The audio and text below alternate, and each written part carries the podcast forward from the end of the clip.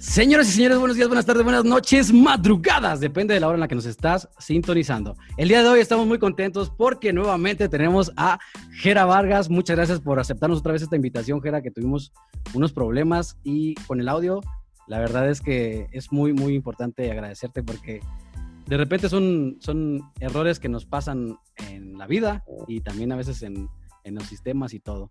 Como, como todo buen emprendedor sabemos los errores suceden, problemas pasan, entonces hay que apoyarnos entre todos, ¿no? Hay que apoyarnos entre los emprendedores y, los podcasters también, entonces se, se, entienden los errores, no pasa nada. Así es, siempre es, eh, es, es, importante los, los errores y saber cómo a lo mejor corregirlos, cómo ir aprendiendo de ellos y casi, casi siempre eh, agarrar algo, algo importante. Así yo lo tomo. Claro. Sí, claro, la clave es este, el, el, fracaso no existe hasta que te rindes, entonces los demás son, los demás son tropiezos. Entonces, Exacto. los tropiezos hay que, hay que levantarse y no rendirse. Pues bien, miren, él es Gerardo Vargas, ingeniero mecánico, nacido en Chihuahua, ¿correcto? Así es, nací en Chihuahua, Chihuahua y crecí en Delicias, Chihuahua. En Delicias, Chihuahua, después a los 19 años te fuiste para Estados Unidos. Así es. ¿Y cuál fue el proceso? ¿Por qué la decisión de irte a Estados Unidos? estaba la, eh, acabé la preparatoria y la verdad sí andaba desmadrozón, andaba en el desmadre y, este, y en vez de irme yo creo a la universidad ahí en Chihuahua o en México, ah, como que repentinamente vi mi vida así como si fuera en, en, un segundo, ¿no? Como las películas dije, me, me quedo en México, me, me, caso, me gradúo, me caso, agarro trabajo, compro casa y, y este, aquí me quedo ya toda la vida. Entonces, como que no me gusta lo predecible y, y por otro lado andaba de, de, vago, entonces primero me fui a trabajar a Tucson, Arizona, como, dije, como dirían por ahí, de mojado de inmigrante, a trabajar en McDonald's y trabajar en Walmart y trabajar en Jack in the Box. Y era el chavillo ese que, que ves en Walmart empujando las carretas, las carretillas, metiéndolas a Walmart. Das cuenta que trabajaba en la mañana en McDonald's y lo salía de McDonald's y entraba a, Walmart a, empujar las carretas y meterlas del estacionamiento y, y así fue como empecé antes de ir a la universidad. Correcto. Y ya cuando estabas trabajando y estudiando, ¿no se te hacía tan complicado? ¿Agarraste un ritmo muy eh, consecuente? Pues sí, fíjate, yo creo que desde chavito me, me ha gustado la chinga y, y me levantaba temprano, tengo trabajaba y pues estaba, estaba joven, pues tenía que 19 años. Este, pues imagínate ganando mis primeros dólares, se me hacía la millonada, pues obviamente sin familia, sin hijos, ni nada. Y dije, no, de aquí soy, ¿no? Mucho dinero para mí en dólares. No, trabajaba yo creo de las 7 de la mañana a las 11 de la noche, eh, todos los días y haciendo el dinero ahí. Una buena chica. En, tu, en Tucson, sí, hasta tenía mi nombre artístico, me llamaba Eric Guzmán. Ah, caray, ¿por qué? no, pues tuve que, tuve que sacar este, no tenía permiso para trabajar ni nada, así que... Ah, sí, sí, sí. Pues tuve que sacar ahí los, los papeles, ¿no? Ah, lo que se puede para salir adelante a veces. Correcto. Tienes que moverle e ingeniártelas para saber cómo estar trabajando a lo mejor. ¿Sí tenías... Así es. ¿Mande? Sí tenías visa, pero no tenías este, el permiso de... Sí, exactamente. Sí, me fui con la visa de turista y ahí saqué papeles para trabajar. Ah, está bien. Después de ahí te metiste a la escuela que, a ingeniería mecánica. ¿En qué? Sí, estaba trabajando y yo quería, pues dije, se me hizo, se me hizo suave y, después dije, no, mejor si quiero entrar a la universidad. Y, este, y tenía compañeros en la Universidad de Texas, en El Paso, y empecé a, ahí de Tucson, Arizona. Agarraba yo el camión, me iba al paso, presentaba los exámenes y me regresaba a trabajar hasta que ya estaba inscrito. Ya nomás le avisé a mis papás, estaban en Chihuahua, les dije, ya me inscribí a la universidad y entro en enero. Y primero comencé eh, estudiando ingeniero industrial ah, y alguien como que me retó, me dijeron que ingeniería mecánica era más complicado. Entonces, pues me gustan los retos así. Entonces, por eso me, me cambié de ingeniero industrial a ingeniero mecánico. Y ahí, comenzó. Fíjate, yo también tengo una, algo parecido. Yo estaba estudiando arquitectura y después dijeron, bueno, un maestro que decía, no, los ingenieros le mandamos a los arquitectos y sabe qué tanto. Y dije, ah, neta, pues entonces por eso me cambié. Y dije, no, yo no quiero que me mande nadie. Y me cambié de a ingeniería. Y de tu propio jefe. Y es ser mi propio jefe. Desde ahí decía, no, yo no quiero que nadie me esté mandando y que nadie me esté diciendo nada. Y, claro. Pero fíjate, de repente uno piensa, yo creo que también los, los arquitectos tienen su, sus propias, eh, pues, cosas que tienen eh, diferencias de, de, los ingenieros, pero pues la mentalidad de chavillo a veces te deja como que te dejas llevar y agarras otras ideas. El, reto a veces, ¿no? Sí, sí, sí. Pero sí, la verdad que sí. Y luego ya acabé de ingeniería mecánica y todo. Pero qué bueno, felicidades, la verdad que me da mucho. Y luego hiciste una maestría. Hice la maestría, de hecho, pero de hecho cuando comencé en la universidad, a los tres meses que comienzo, fallece mi papá, en Chihuahua. Entonces, él tenía 48, 49 años. Ah, y luego, siendo yo el, el mayor de tres hermanos, pues obviamente estaba nada más con visa de estudiante sin ser residente ni ciudadano, pues toda la familia me empieza a decir, no, regrésate a Chihuahua, no la vas a hacer, no se puede. Y dije yo, no, pues chingo, lo voy a hacer el intento, ¿va? Si no puedo, me regreso y si puedo, pues me quedo. Y empecé, ahí en la universidad trabajaba, trabajaba en un gimnasio a las 6 de la mañana, trabajaba en la alberca de salvavidas, trabajaba en la biblioteca, ahí donde pudiera. Compartía ahí pues, cuarto con varios roommates para poder ahorrar en la renta. Y así me la aventé acabé la carrera y ahí un maestro pues, me ofreció a quedarme a trabajar y estudiar y también acabé la maestría. Entonces hice la carrera y la maestría en ingeniero mecánico. Correcto. Es, es, es muy difícil, complicado este, estudiar allá una carrera. O sea, por ejemplo, aquí estudiaste la, la, prepa y después te fuiste para allá y ¿cómo hiciste como los, los trámites, el papeleo y todo esto para entrar? ¿Y el inglés? Eh, casi todas las universidades tienen lo que le llaman un programa de estudiantes internacionales. Entonces nada más es cuestión de contactar la universidad y literalmente ponerle en Google, no sé, digamos la, la universidad mía era UTEP, ¿no? Universidad, de Texas, El Paso. Ah. Es, parte, es parte de lo que le llaman UT System, el sistema de Texas. Entonces, porque tienes, por ejemplo, Universidad de Texas en Austin, Universidad de Texas San Antonio, esa es UTSA, y la, esta es UTEP, UTEP. Universidad de Texas El Paso y hablas y dices, este, quiero el, programa de estudiantes internacionales, te comunican y te empiezan a, mandar todas las formas, requerimientos, documentos y todo eso. ¿Y cómo lo hiciste con el inglés? Pues haces, si, haces un examen, ¿no? Haces un examen de, de, inglés para ver qué nivel traes y luego, si, si digamos traes, yo traía muy bajo, yo creo mínimo, entonces empiezas a tomar unas clases que le llaman el ISO, ESOL, ISOL, que viene, significa eh, inglés como segundo lenguaje, English as a second language. Y empiezas a tomar esas, pero en conjunto con clases básicas, ¿no? Entonces tomas, digamos, unas dos de inglés con políticas, comunicaciones o historia, ¿no? Y así vas avanzando, vas tomando esas y luego ya después vas entrando cálculo, física. Y lo interesante es de que, pues, realmente aprendes un, un lenguaje, un idioma nuevo. Eh, mucha gente dice, no, pues, este, se te olvidó el español o el inglés o algo. Y hay algo que creo que la gente no considera. Nadie, nadie hablamos al 100% ningún idioma. Tú y yo podemos hablar español, pues nos podemos hablar a lo mejor de neurocirujanos o de geología o algo. Pues a menos yo voy a decir que chingo no te, no te entiendo. Si es otro lenguaje, otro idioma. Puedes hablar de cosas, de otros, otras ramas, ¿verdad? En las que no te familiarizas o no estudiaste y te empiezan a usar terminología. Este, a lo mejor alguien médico y, en español, aún en español empiezas a hablar, no, fíjate que la ecuación termodinámica y la ecuación de Bernoulli, que viene siendo masa, porque el güey te va a decir, no, sé qué estás hablando, me explico. Entonces, lo mismo pasa en el inglés. Entonces, digamos, yo llegué a un nivel de español, lo, sé, lo sigo hablando, ¿no? A los 19 años en México. Y luego empecé a aprender terminología en inglés, que cálculo, que física, que termodinámica, mecánica de fluidos y todo ese rollo. Pero obviamente todo lo aprendí en inglés. Entonces, no tengo una traducción directa a cada uno. Unas cosas sí, porque son obvias, otras no. ¿Por qué? Porque las, las aprendí en inglés. Y obviamente no me voy a sentar a buscar en el diccionario la traducción directa de cada terminología de inglés a español. Entonces, ya se te olvidó español. No, pues no es que se olvidó español, sino que aprendí esta área nueva en inglés. E, igual aquí me puedo ir ahorita a Francia y empezar a aprender de medicina en francés y te apuesto que no te voy a poder decir, hablar de medicina. Te puedo hablar en, a lo mejor te puedo hablar en español, una plática cotidiana, te puedo hablar en inglés, en una plática de ingeniería, ecuaciones y petróleo, lo que tú quieras. Y a lo mejor si me voy a Francia a aprender de medicina, me pongo a hablar contigo de, medicina en francés.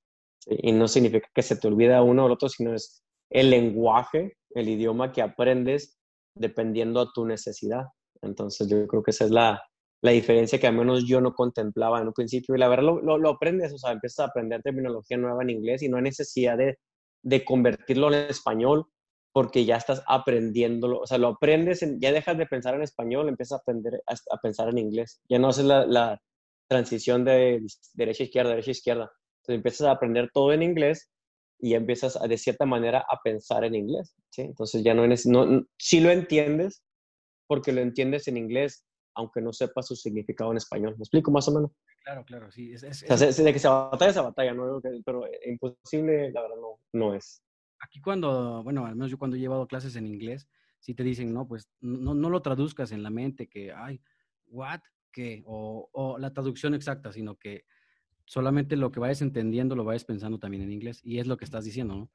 Que... Es, esa es, no, no, no, lo haces inconscientemente, la verdad, eso que te dicen, no pienses, no está cabrón, ¿verdad?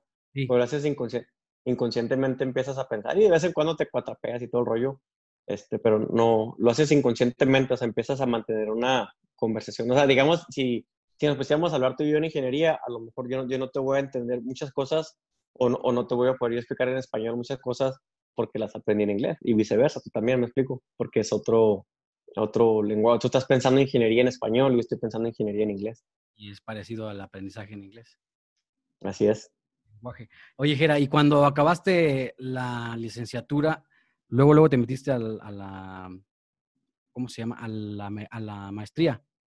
Me gradué de la carrera y inmediatamente al siguiente semestre comencé la, la maestría. Al mismo trabajaba, pero adentro de la universidad haciendo investigación ah, para, el, para, el, departamento de energía. De ahí hice, hice mi tesis, entonces ahí hice la maestría y trabajé y todo. Ahí la transición que tuviste de, del trabajo escuela o escuela trabajo, que me, me acuerdo que este, buscaste algo de la automotriz. Pues cuando me, ya cuando me titulé y todo, este, trabajé primero para, para Chrysler Automotriz en, en este, Michigan. Después trabajé para Honda en Ohio, en el departamento de Research y Development, que viene siendo de investigación y desarrollo, en el departamento de transmisiones. Entonces era lo que le llaman una ingeniero en transmisiones eh, para Honda. Y luego después de ahí me fui para, eh, a Houston, Texas, a la industria petrolera. Trabajé para BP, British Petroleum. Ah. Me tocó ir a los pozos petroleros en el Golfo de México. Era de esos que yo manejaba a Luisiana, me subía en helicóptero eh, una, una dos horas y llegamos a la plataforma, plataformas flotantes en el medio del Golfo de México. Y ahí me tocaba trabajar lo que le llaman two weeks on, two weeks off, dos semanas ahí y dos semanas libres.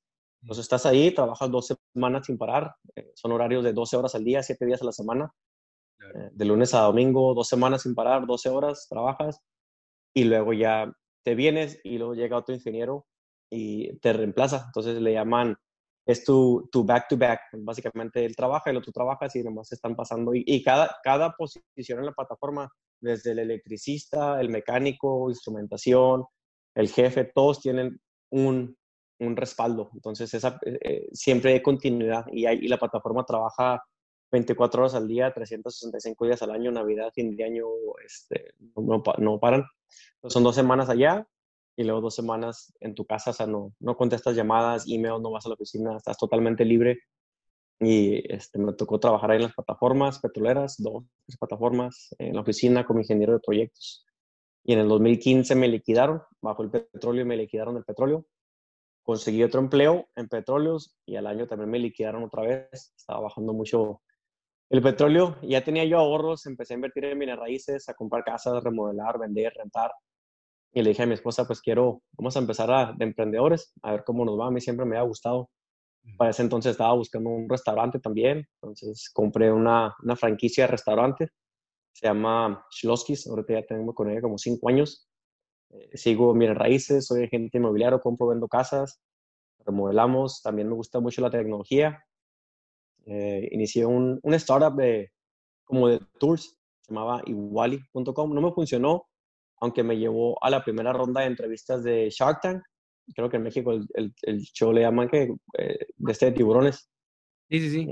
Me invitaron, hice, hice pitch y, y, nomás llegué a la primera ronda, no pasé la segunda, ¿verdad? Pero fue una buena experiencia. Inicié mi podcast también, Emprende con el Jera Vargas. Y pues me gusta mucho innovar tecnologías, mochilas, tengo unas mochilas, no sé, estoy inventando este, cosas. Todavía no, no pega nada, para serte honesto. Todavía no, no he logrado cómo reemplazar el ingreso que tenía como ingeniero. Ya llevo cinco años en esto, ya con esposa y dos niñas, este, una de un año, otra de cuatro años, pero no, pero, pero no nos no rendimos, tío. me sigo, me sigo chingando, seguimos buscando de todos los días. Insistiendo en todo lo que estás haciendo. Y le estoy tirándole todo a ver qué, a ver, qué, qué, pega, a ver qué pega, sí. De hecho, este, esta era la pregunta que, que, que seguía, era, era cómo, cómo habías hecho para entrar al, al, emprendimiento, porque de repente, pues si tienes una carrera y siempre te dicen, no, es que las carreras y te va a ir bien y vas a tener un sueldo fijo y horarios y toda la onda. Este, y ya, bueno, nos dices que empezaste con las bienes raíces. Eh, sí, siempre, siempre tuve la mente de emprendedor. Este, bueno, más que como no venía de familia de dinero y en Estados Unidos pues es aún más difícil. Entonces pues dije, pues tengo que estudiar algo, tengo que tener algún tipo de ingreso. Así pues me puedo ir a, no sé, a México a trabajar el, de la cochera y de mis papás, pero pues quería yo eh, pues generar mi propio ingreso y dije, ingeniería, la industria petrolera pagan bien y por ahí comencé, empezando a ahorrar, invertir y tuve muchas ideas, muchos inventos, negocios. Este, y una de esos digo, fue, fue bienes raíces. Bienes raíces, este, a la fecha lo hago. Eh, me gusta como una herramienta de diversificación. Aquí sí, este, que estudiar un poquito sobre ello. Pues sí, aprendizaje. Yo, siempre le digo a la gente, ¿no? Cuando vas a la, a la universidad, yo creo que toda nuestra educación hasta, hasta la universidad estudiamos lo que tenemos y no lo que queremos. Entonces, estudiamos lo que tenemos para poder agarrar un empleo porque así está hecha la sociedad. O sea, la sociedad te pide un título de arquitecto, de ingeniero, de médico o algo, y tienes que estudiar unos, estos, digámosle, esquemas, ¿no? Paradigmas que, que ya están eh, regidos y los estudias para, para ser empleado, ¿no? Para trabajar para alguien. Pero desgraciadamente yo creo que mucha gente se gradúan o nos graduamos y dejamos de estudiar, dejamos de aprender. Y yo lo veo al revés, si te vuelves autodidacta, ahora sí ya puedes aprender lo que tú quieras, ¿sí? Sin límites. Eh, sin escuela, sin nada. Y yo lo, lo que le veo a la universidad, a la escuela, la herramienta más grande es de que te enseñan, aprendes a aprender, aprendes a cómo aprender. Y si usas esa habilidad, esa estrategia, puedes aprender lo que te dé tu gana. Uh, yo creo que habilidades a pasos agigantados, muy rápidos. Y te digo, desde entonces, pues yo he aprendido desde hacer mis, sé hacer mis propias páginas de internet, hice mi propio podcast, eh, diseñé mochilas trabajando con vendedores desde China. tengo, tengo aprendido restaurantes, mercadotecnia, redes sociales, eh, de todo, te digo, y, sigo aprendiendo, o sea, de que trato de, de, no desperdiciar tiempo, ¿verdad? En radio, televisión, música, siempre un podcast, un audiolibro, eh, lectura, lo que sea. Entonces, siempre mantener esa, esa productividad. Y yo creo que, pues no sé si la que me hayan liquidado fue bueno o mal, yo lo considero bueno. No sé cuándo hubiera dado el brinco, siempre tendré esa duda, ¿verdad? No sé si me hubiera esperado como el gobe y la gallina hasta que el negocio pega, pero el negocio no pega porque no le meto tiempo y no le meto tiempo porque tengo un empleo. Y tengo mi empleo porque mi negocio no me deja. Y así te la llevo, no es un círculo. Entonces, yo lo, pues, este, fue una, yo creo, yo le llamo bendición, ¿verdad? Que eh, Dios, el universo, me dio una patada y me dijo, sálgase, cabrón, de jalar. Y, mi segundo trabajo, digo, mi esposa estaba ya, teníamos siete, veces, siete meses de embarazada y todo el mundo, pues no, consigue un tercer trabajo ingeniero para que la juegues a la segura, tengas seguro médico. Ya cuando nazca tu niña, te vas de emprendedor. Y dije, no, chingue su madre, así mero. Una vez. Y de, de, de, servicio, de, de, seguro médico pagamos hasta que se alivió como 800, casi mil dólares al mes porque eh, teníamos el seguro que, que, tenía como empleado. Pero, eh, digo, pues ha sido he tenido mucho altibaje, altibajos, cosas buenas, cosas malas, muchísimos aprendizajes, pero definitivamente el emprendimiento sí, sí es una chinga, sí te, arrastra la cara por el piso, si dice que primero tienes que bajar para poder subir. Sí, claro. Y la verdad yo creo que he bajado bastante. No, es, es importante a veces los fracasos, ¿no? Porque eh, siento que los emprendimientos es a, base de fracasos pequeños y a veces muy grandes que no, no los controlas ni, ni, ni, siempre nacemos para saber, pero sí estamos conscientes de que tenemos que aprender y estar aprendiendo a cada rato. Y ahorita que mencionabas a tu esposa, a tus niñas, eh, siento que también es algo importante dentro de algún emprendedor, eh, cuando tiene pareja, cuando tiene hijos, cuando tiene su esposa. ¿Qué, qué, qué papel funge ahorita tu familia, y principalmente tu esposa, tus hijas? ¿Cómo te han apoyado y cómo, cómo lo has hecho para, pues, entre todos ir subiendo y saliendo adelante? Yo creo que mi esposa está un poquito igual de loca que yo porque me apoya, gracias a ella, este, sí me ha apoyado bastante. Ella es psicóloga nomás que ella, ella decidió quedarse con las niñas en la casa y yo la apoyé y ella me apoya con todas mis ideas. Este, de vez en cuando sí tenemos problemas y pleitos y para regresar a veces a la comodidad de, de ingeniero, ya con un salario fijo. Entre los fracasos, te digo, recientemente tuve que vender mi casa porque los negocios que tengo pues me generan esporádicamente y llegó un punto donde los ahorros que tenía ingeniero ya se me acabaron. Entonces tuvimos que vender, vendí la casa básicamente la casa tenía lo que le llaman equity. la, casa ya de, teníamos con ella 6, 7 años, entonces ya la habíamos bajado bastante y pues la vendí y, y sacamos ese dinero para, pues para oxígeno, ¿no? Los siguientes años nosotros vivimos una casa de renta y con ese oxígeno pues estoy invirtiendo otra vez en propiedades y otras cosas, este, proyectos y para mí son mi motivación, ¿no? Mis hijas y mi esposa. Y aunque traigo muchos proyectos, pues aún así eh, siempre procuro llegar relativamente temprano a mi casa, a 4 o 5 de la tarde, a veces más temprano, a veces más tarde, pero mínimo le digo a mi esposa, siempre llego a mi casa a dormir. Y anteriormente como ingeniero, pues a veces me tocaba irme a viajar, no dormía, no llegábamos a 3, 4, 5 días en entrenamiento o en la plataforma, y a veces que, que se estresa, ¿no? De que no llego, llego tarde, digo, mira, acuérdate que mínimo llego, llego a dormir. Y de vez en cuando, si se me antoja entre semana, tomo un día libre eh, tomo, soy emprendedor y, y me, digo, miércoles no tomo libro, llego a mi casa a las 11 o 12 y me voy con ellas a comer pancakes, este, cereal, vamos a los patines o lo que sea. Entonces, este, trato de enfocarme bastante en, en, eficiencia, cómo ser eficiente con mi tiempo, cómo eh, trabajar inteligente y no necesariamente duro, porque el, el billonario y el vagabundo, los dos tienen 24 horas en el día. Entonces no se trata de trabajar duro linealmente, sino cómo trabajas inteligente, cómo pueden hacerle esas gentes que trabajan cuatro o cinco horas al día, generan muchísimo dinero y todavía tienen tiempo de ir a jugar golf, ir al gimnasio. Entonces, por eso de, de ahí viene mi, mi club del 4AM Club, de levantarme a las 4, 4 de la mañana. Fíjate cómo va, va ciclada esta, porque te iba a preguntar, tienes un club de las 4 AM y, y ahí qué es lo que haces, ¿Cómo, ya, me imagino que ya tienes mucho rato con él.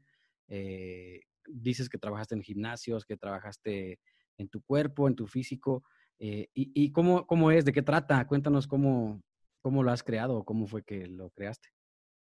Pues, pues no sé si sea club todavía, porque no. O sea, no es como que tengo un grupo, ¿verdad? No es como que tengo así. Igual y al rato sí me han dicho, ¿por qué no creas un grupo en Facebook o algo? Eh, de hecho, las ideas son bienvenidas, ¿verdad? Si alguien escucha y tiene ideas.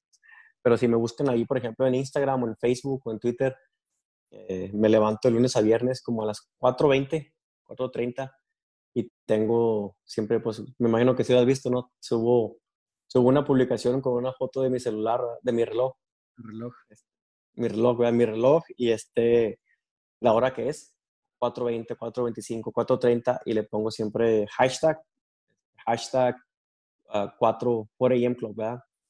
Y, y pues lo, lo, hago varias, yo creo que varias razones, ¿no? Varios, propósitos. Eh, uno, para que la gente vea que el éxito es una chinga y toma mucho tiempo, porque muchas veces nada más te ven cuando ya te pegó. Lo chido. Nada que, que todo ¿verdad? Pero independientemente si me ha pegado o no me ha pegado algo, o cuando me pegue, que yo sé que me va a pegar, mínimo ya vienen viendo la trayectoria. Entonces dicen, este cabrón se levanta a las 4 de la mañana, teniendo, y me pregunta, ¿qué te verme? Y, no importa, le digo. O sea, Tú duerme a la hora que te dé tu gana, pero levántate a la misma hora todos los días. Para el tercer, cuarto día vas a andar bien jodido y te vas a levantar temprano. Eh, te vas a dormir temprano. Entonces les digo, si yo que tengo dos hijas, tengo dos perros, tengo negocios, obviamente mis niñas a veces se levantan, a veces lloran, a veces se enferman, los perros a veces ladran, vomitan, lo que sea. O sea, no tengo, no es como que soy un vato soltero y, y tengo mi vida bien estructurada. A veces me voy a las 10, a veces a las 6 y media, a veces a las 9, no, a mí me no importa. Y siempre levanto a la misma hora. A veces más oídos que otro, a veces, no te miento, me tengo que echar una mini siesta en mi carro en un, en un estacionamiento porque ya estoy bien jodido pero lo hago este, por otras razones porque me da muchísima productividad. Esas una, dos, tres horas en las mañanas, aparte que hago ejercicio, o sea, mente sana, cuerpo sano, hago ejercicio, no, la gente no se ha levantado. Entonces, una o dos horas donde nadie me manda correos, mensajes, llamadas, textos, nada. Entonces, es una productividad increíble, este, me da tranquilidad interna, puedo hacer muchas cosas. Eh, una, mínimo una hora al día te genera como 30 días al año adicionales de productividad. Entonces, pues te hace una persona más productiva. Y, y, la otra es de que me mantiene, a mí me gusta, no sé, le puedes llamar masoquista, pero me gusta estar siempre fuera de mi zona de confort. Me levanto temprano y me baño con agua fría y hago cosas que, que me incomodan, tanto hablar con gente en la calle, este, como te digo, baños de agua fría, cuatro de porque desarrollas una fuerza mental. Entonces, para cuando vienen los problemas y los retos, estás más preparado. Eh, en mi opinión, yo creo que la sociedad nos hemos hecho cada vez más débiles, más este, delicados. Yo creo que todos tenemos una princesita en la cabeza que nos dice, duérmete más tarde, levanta más tarde, bañate con agua calientita, cómete la pizza, cómete esto. Y, y le hacemos caso. El problema es de que nos hace débiles, ¿sí? Y viene un problema, ya sea se muere un familiar, tu negocio no funciona, el trabajo, explotamos, reventamos, no tenemos esa paciencia, esa tranquilidad, ese control, porque no tenemos el callo mental.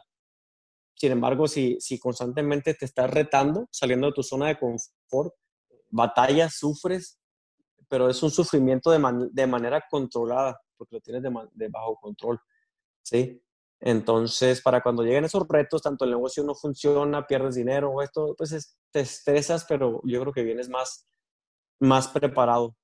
Y entonces, te digo, yo creo que las razones son esas, ¿no? Son para tener más productividad en mi día, tener más, este, tener más tiempo para hacer cosas sin que nadie me moleste, eh, para salirme de mi zona de confort, para generar esa resistencia, esa fuerza mental, para tener tiempo de hacer ejercicio, para poder llegar temprano con mi familia, ¿sí?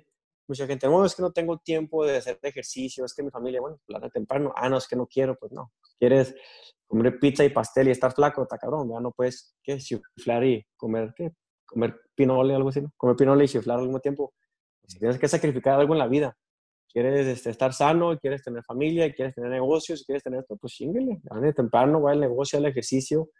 Hasta, de hecho, pues dentro de los ejercicios que te, que te comentaba que hice mi, mi primer triatlón Ironman en noviembre del año pasado, entonces yo creo que con disciplina este, todo es posible siempre es importante la disciplina y, y, la mentalidad que te vayas creando, porque si, si no tienes mentalidad, como dices, hacerla más fuerte, eh, aunque no quieras, hay, hay una eh, lección, aún hay una forma de decirlo, que cuando, como resiliencia creo que es, aunque no, aunque no quieras hacer las cosas, la otra vez lo, lo comentaste, te tienes que hacerlo. ¿Cómo, ¿Cómo, le llamabas?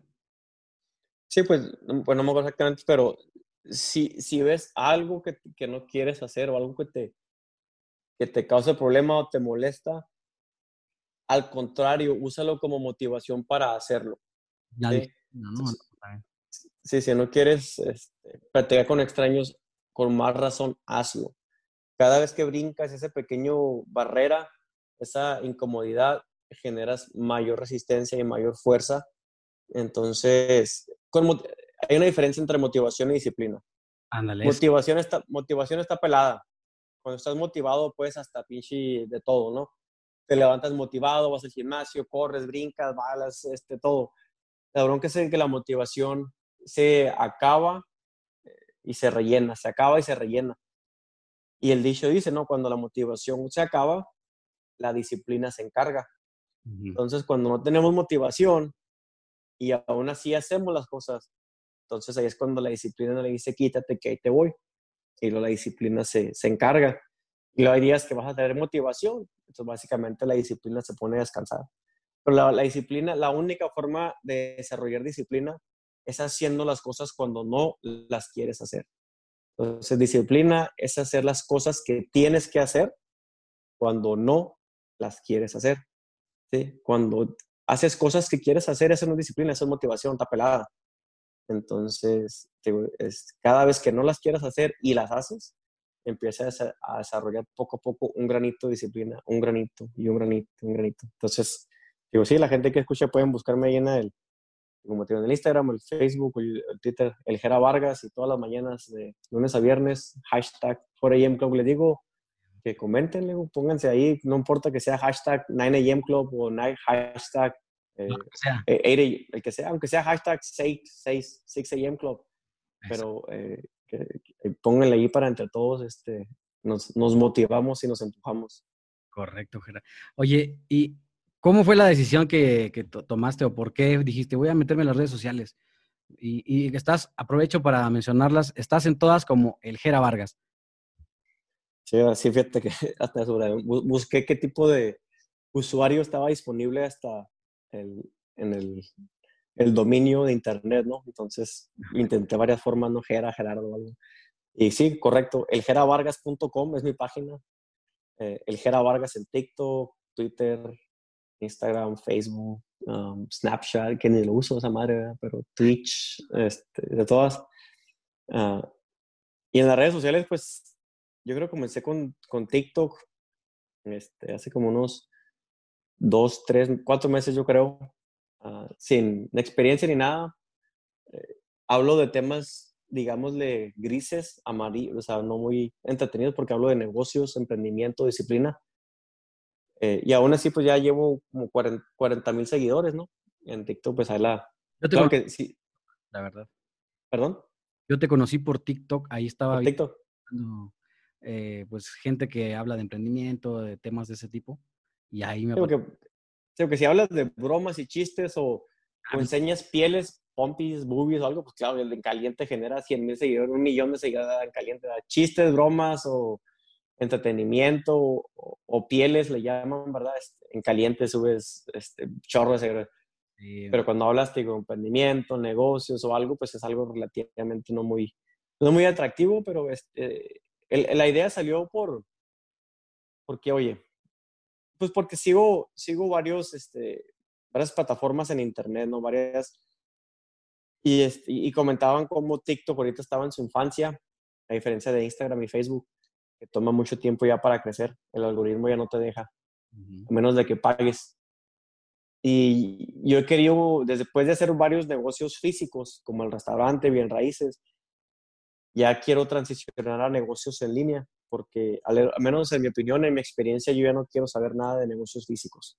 Físicos, o sea, bienes raíces lo voy a seguir haciendo como, como diversificación, pero te digo, al menos en mi experiencia, ha sido una, una chinga y el crecimiento es muy lento, muy laborioso y muy costoso para crecer negocios físicos.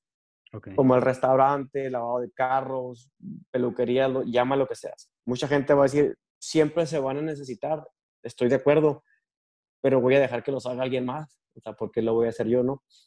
Entonces, a diferencia de, de algo en línea donde puedes tener clientela por todo el mundo, Colombia, Venezuela, Australia, lo que sea, no importa, tanto vender en línea como un podcast, y empecé, dije, bueno, pues cómo empiezo a hacer este, este, una, pues no sé, digamos, un negocios en línea y empecé en TikTok con toda la pena del mundo. La verdad es que yo soy, soy, no parezco, pues soy introvertido. Eh, pero volviendo al punto de salir de la zona de confort, encontré que eso me incomodaba, me sacaba de la zona de confort y, y empecé. Hasta la fecha, no, te miento, batallo un poquito de vez en cuando. Si me doy un tiro, sobre todo con, cuando lidias con los haters, un chingo de haters, la gente mucho negativa, fastidiosa, que, que dicen, no, pues ten la piel gruesa, pues sí, pero sí, sí cala. O sea, sí cala, de vez en cuando no creas que no hay los pinches. Tienes mucha gente que te sigue, nomás que la gente que te sigue rara vez comenta o te apoya y los que sí son los pinches que están ahí dispuestos a corregirte, ¿no? También son fans los haters. sí, güey, sí, ya sé, cabrón. Entonces, y, no, de hecho, si te dijera, cuando recién empecé con mi restaurante hace cinco años que salí de ingeniero, cero publicaciones en, redes sociales, no me quería ver como emprendedor para nada. Para mí, yo me veía como un fracaso. este ingeniero fracasado, ande de restaurantero repartiendo lonches. No, olvídate que publicara una foto de un lunch, nada, olvídate, ¿no? O sea, ah, este, me tomaba mucho, eh, hacía entregas de comida y inmediatamente me presentaba como el dueño y como ingeniero, porque en mi cabeza me daba una inseguridad que me vieran como restaurantero. La gente le valía madre, pero yo en mi cabeza me, esa inseguridad de que no, yo era profesionista, me vestía de, de vestirnos, zapatos, camisa, y ahora andaba pinche con pantalones kaki, camisa, playera de restaurantero y todo el rollo. Y, en mi cabeza la gente me veía como inferior, pero era mi propia inseguridad. Yo solo me veía como inferior. Y, sí, mismo, y si compartía en las redes sociales era nomás así algo bien lejano. O sea, olvídate, olvídate que saliera yo en un video, ¿no? Eso tiene yo creo menos de seis meses que salgo yo en, en los videos. O sea, no, nunca salía. Y empecé a hacer eso, empecé con el podcast y pues gracias a Dios, igual la vemos, la vamos, este, cada vez menos, menos vergüenza, menos pena y me, me, gusta que pues gente se motiva, le encuentran valor, así como tú, que le encontraste valor y, y ayudas gente. Entonces, pues eh, creo que ese es la, el mejor negocio que puede hacer uno, ¿no? En negocios donde no nada más para hacer dinero, sino para ayudar a la gente. Por ejemplo, Uber no hizo un negocio de transportación, sino resolvió un problema de la gente. Airbnb resolvió un problema de hospedaje, ¿no? yo creo que muchos queremos hacer negocios por dinero, pero si haces un negocio donde resuelves algún problema, donde ayudas a la gente, a la sociedad, es un negocio más este, que puede durar más tiempo. Si es un negocio más y de éxito. Y al menos en esto que hago, pues me estoy dando cuenta que, que mucha gente se ayuda. Entonces, pues es ganar, ganar, ¿no? Win-win. Yo a veces lo pensaba cuando, cuando empecé, decía, ay, no, ¿cómo le hago? Porque, o sea, yo, yo cuando empecé, lo, igual, con miedo y todo, pero decía, aunque le llegue a una persona, con una persona que, que, que me escuche, que me, que no sé, que tome consejos o que también pues siga lo mismo que estoy haciendo yo, y me tardé poquito, como un mes, dos meses, hasta que alguien me, escribió, oye, qué padre, felicidades. Eh, creo que era de Colombia, de Argentina, no me acuerdo. Y dije, ah, cabrón, de Argentina. o sea, ni siquiera fue de aquí de México, ni siquiera un familiar y nada, sino alguien externo que no fue del país y nada, me está agradeciendo de que, oye, escuché tu podcast y la verdad sí me funcionó bastante y todo. Ya después con los amigos, pues me daba, porque a mí me daba mucha pena compartirlo con amigos, con familia. Después de, ah, me vale madre, dije, chingues, así mero. Y así, sí, no, sí, de pronto. Así es como comienzas, que con todo y pena. Sí, no, de hecho hay algo que, de, que leí hace mucho de un, de un podcaster, de uno, alguien que da un podcast y decía, me dice, mira, aunque tuvieras 100 personas, ¿no? 100, dice, trata de juntar 100 personas en una habitación ahorita ahí, donde vives tú y darles una clase de algo, a cabrón. Sí. Ve y junta 100 personas, 100 personas que se sienten a, ahí es donde yo estoy en San Luis o yo acá en Houston, está cabrón. Entonces dice, ahora velo de esa manera. Si tienes 100 personas en línea que ya te escuchan, pues ya es una audiencia. Imagínate que los, tienes ahí enfrente de ti. Y mi método, yo creo que mi meta, mi sueño es este, voy a, voy a hacer en, en los dos, en inglés y en español. Uh, ¿Por qué? Porque me incomoda. Eh, me causa el problema. De hecho, estoy pensando en otro podcast, yo creo que se va a llamar algo de eh, inmigrantes en inglés, ¿verdad? Pero inmigrantes eh, trabajando duro, algo así, más o menos algo así. Este, voy a hacer un, yo creo otro podcast también en, en inglés y pues no sé, a ver qué, digo, seguirle uh, intentando cosas, haciendo cosas. Nos lo mandas para también estar eh, al pendiente de él. Claro, por supuesto, ya sabes. Y oye, Jera, ya después cuando eh, este, emprendes, ¿cuál es el reto de estarte manteniendo? Estar en constante movimiento y seguir aprendiendo más y abriendo más cosas, más negocios a lo mejor. ¿Cómo, cómo, cómo es ese proceso que tú estás llevando? Ah, ¿Cómo? A ver, explica un poquito más la pregunta para ver te entendí bien. Empezaste con casas y luego dijiste un restaurante y luego te estás metiendo en, en este medio de digital y luego van a seguir más cosas. ¿Cómo le haces para administrar todo eso o cómo piensas hacerle para que no te falle aquí un lado y después el otro, que o sea, Pues es, es, este, no sé si es, es este. Hmm. Yo creo que es una habilidad que se va desarrollando, también viene con tu personalidad. Eh, a mí, a mí mucho, muchas veces me dicen, me han dicho, enfócate, enfócate, enfócate. Pero es, es, es, así funciono yo, fíjate. Así, desde que estaba en la universidad iba, tomaba mis clases de ingeniería y también iba a clases de MBA, es de Administración de Empresas. Eh, iba a clases de bienes raíces, iba a esto, trabajaba en un gimnasio, trabajaba aquí o allá. Ya no sé si mi, perdón. Ya es el ritmo que has llevado siempre. Sí, no sé si, si es porque me aburro o, o, de hecho me ayuda a enfocarme. Eh, a lo mejor si me enfocara, me pegaría algo más rápido, pero de esta manera a lo mejor me van pegando diferentes cosas a diferentes tiempos. Y algo que he aprendido es, eh, yo sigo mucho a, a un emprendedor, a Elon Musk, el, el, fundador de Tesla, SpaceX, uh, la, tiene como cinco compañías, eh, Solar City. No. Y, y él, y él, fue uno de los primeros, yo creo que hay mucha gente, si, si te pones a, a, estudiar, por ejemplo, Leonardo da Vinci, um, Miguel Ángelo, pues todos ellos también eran, multi, digámosle, multifacéticos, ¿no? Este, desde escultor, escultor músico, este, eh, pintores.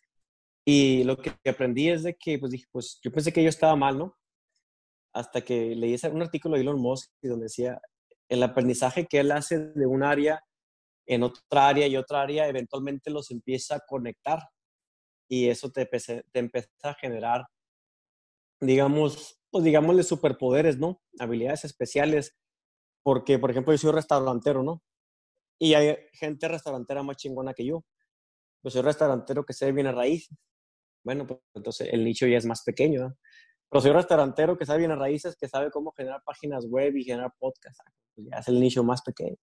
Y soy restaurantero que sabe bien a raíces, que sabe de pocas de tecnología y que es ingeniero y trabajó para petróleo. Ah, es el nicho más pequeño. Entonces, sí, si compites conmigo en una sola área, pues me hace una chinga, ¿no? En, en, este, en restaurantes o en raíces, pero no es el éxito en un área, sino el éxito en diferentes áreas lo que me empieza a destacar. Me empieza a generar áreas. Eh, en los restaurantes hago cosas que otros restauranteros no hacen. En bienes raíces hago cosas que otros no hacen. Y, y eventualmente, de hecho, hay un, artículo que leí que le llaman o eres experto en una área o eres un experto generalista. Digámosle, básquetbol. Pues sí, tienes que ser buenísimo en el básquetbol para ser mejor que LeBron James. Pero si eres decente en el básquetbol, en el fútbol americano, en el soccer, en el tenis del rollo, pues a lo mejor te puedes convertir un, puedes construir una compañía porque tienes habilidades en diferentes áreas. Entonces dices, si te enfocas en una sola área, vale más que seas el más chingón del mundo, porque vas a competir, con gente en esa área.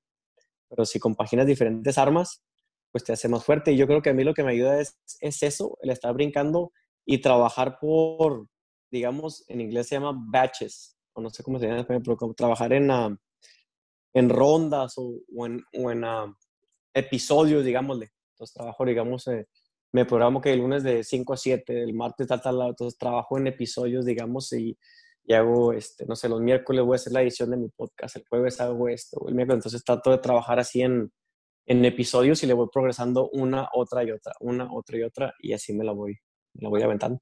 Intercalando cada cosa. Sí, lo va avanzando uno por uno, por uno, por uno. Claro. Cuando, cuando vas intercalando y todo, vas aprendiendo también en, ese, en esas intercaladas. Y Exactamente. Una preguntota. ¿Cuál ha sido tu peor, así que digas, esto es lo que más he sentido feo, el fracaso más feo que me ha, ha tocado hasta ahorita? Que, y que has aprendido de ese fracaso.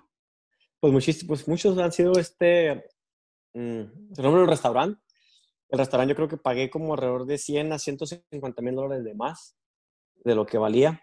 Por, tenía yo 32 años.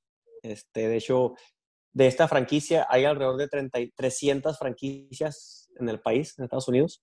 Tenemos dos franquicias en el restaurante, es la Schloskis y Cinnabon. Muchos conocen Cinnabon como, como los postres que están ahí en los, en los eh, aeropuertos. Son, mi esposa y yo somos los únicos dueños hispanos en el país este, de esta franquicia. Y ya teniendo 32 años, atrabancado, mucha energía, muy brinco, o sea, y brinqué y pagué de más. Entonces los pagos, y los pagos del banco, o sea, me, me han estado comiendo mensualmente. Por eso el restaurante no me deja porque los pagos mensuales del restaurante son más de, del préstamo de banco son más de 3 mil, casi 4 mil dólares mensuales, no nada más del pago del banco. Mi, mi renta pues, este, es cara para lo que yo pago, todo, o sea, es todo relativo. Yo sé que hay gente ahí en la calle que paga 10 mil, 100 mil dólares, no sé, Más, pero para mí yo haber tenido, yo haberlo comprado solo, ¿verdad? sin mis papás, sin ayuda, sin familia, sin nada, ni, dinero de mis ahorros, pues básicamente le perdí 100, 150 lanas. cuando inicié mi, mi startup de tecnología de, de tours y actividades, también este, gasté alrededor de 8 o 10 mil dólares y a la basura porque no hice validación de mercado, lo que le llaman MVP. Entonces, este, pues han sido bastantes hasta la fecha, sigo ahí, bastantes fracasos, errores. Fracaso no porque no me he rendido, son errores, tropiezos. Y de ahí ya vas aprendiendo y aprendiendo cada vez más. Así es, sí, así es. De hecho, por eso me gusta mucho el ejercicio porque suelto, yo creo, el estrés, suelto, este, me gusta el, el ejercicio intenso, ¿verdad? No nada más levantarme y caminar tres kilómetros y ya, si me voy a levantar, le voy a dar una chinga, o sea, de que mm, cansado, o sea, le voy a dar una hora, hora y media, digo, desde ahí viene el, el, el, el entrenamiento de los triatlones, me gusta mucho el intenso, o sea, cansarme bien, o sea, jodido. Agotado casi, casi. Así es. Ah, está padre.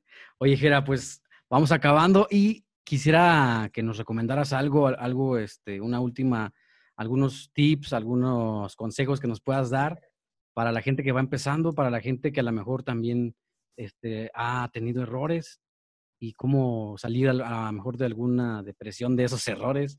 No sé, algún tip que tengas. Pues yo creo varias herramientas, ¿no? Herramienta uno, eh, los domingos, planea tu semana. Estar ocupado y estar productivo no es lo mismo. Muchas veces andamos en chinga y, ¿cómo te fue hoy? No, en chinga, en chinga, pero no significa, ser productivo es todos los días antes de que se acabe tu día tienes que avanzar mínimo una cosa de tus metas, una cosa. Entonces, agarra una meta grande y rompela en cachitos y todos los días, aunque sea una llamada, aunque sea una búsqueda en Google, algo, pero que sea progreso. Progreso no es ventas o algo, es algo todos los días. Entonces, los domingos planea qué vas a hacer de lunes eh, para el final de la semana ¿sí? Entonces planea tu semana y si, y si no estás avanzándole a esa planeación, estás siendo nomás ocupado pero no productivo. Uh, dos, salgan de su zona de confort. No es bueno, bueno, esa es mi, opinión, pero no es bueno ser cómodo. Al rato tendremos un futuro donde dormiremos, tiraremos barras, etcétera, ya tenemos viejos. Pero ahorita que estamos chavos, y chavos puede ser 20, 30, 40, hasta 50 años. O sea, podemos chingarle, podemos levantarnos temprano, podemos mal dormir, y al rato viene el descanso. Venimos a este mundo, tenemos la, tuvimos la facilidad de estar vivos, este, no hay que irnos a la tumba nuevecitos, es como un par de tenis, no los compras para que se hagan viejos nuevos, gástalos, ráspalos, úsalos, vete, vete a la tumba con un chingo de cicatrices, experiencias, aprendizajes, errores, ¿sí? Eh, cala más lo que no hicimos que lo que hicimos mal. Si metes un error, te arrepientes un rato y se te quita. Si no lo haces, te arrepientes a largo plazo y cuando pasa el tiempo, todo tiene solución menos la muerte. Y si pasa el tiempo y no hiciste las cosas, ni modo. Entonces, no busques el descanso, no busques el dormir más, no busques el, el, barman Netflix, no pasa, chingale, este, trabájale. Tres, la, la depresión no discrimina, desde ricos hasta pobres, vagabundos, millonarios, exitosos, con educación, sin educación, y también la felicidad no discrimina, desde ricos, pobres, exitosos, no exitosos, no profesionistas. Entonces, nunca, hay que admitir que nunca vamos a tener control sobre nuestro entorno. No tienes control sobre el clima, el presidente, tu novio, tu novia, tu esposo, esposa, tu jefe, tus empleados, el güey en el tráfico que está viendo el celular. No tienes control sobre nada, pero tenemos control de cómo responder.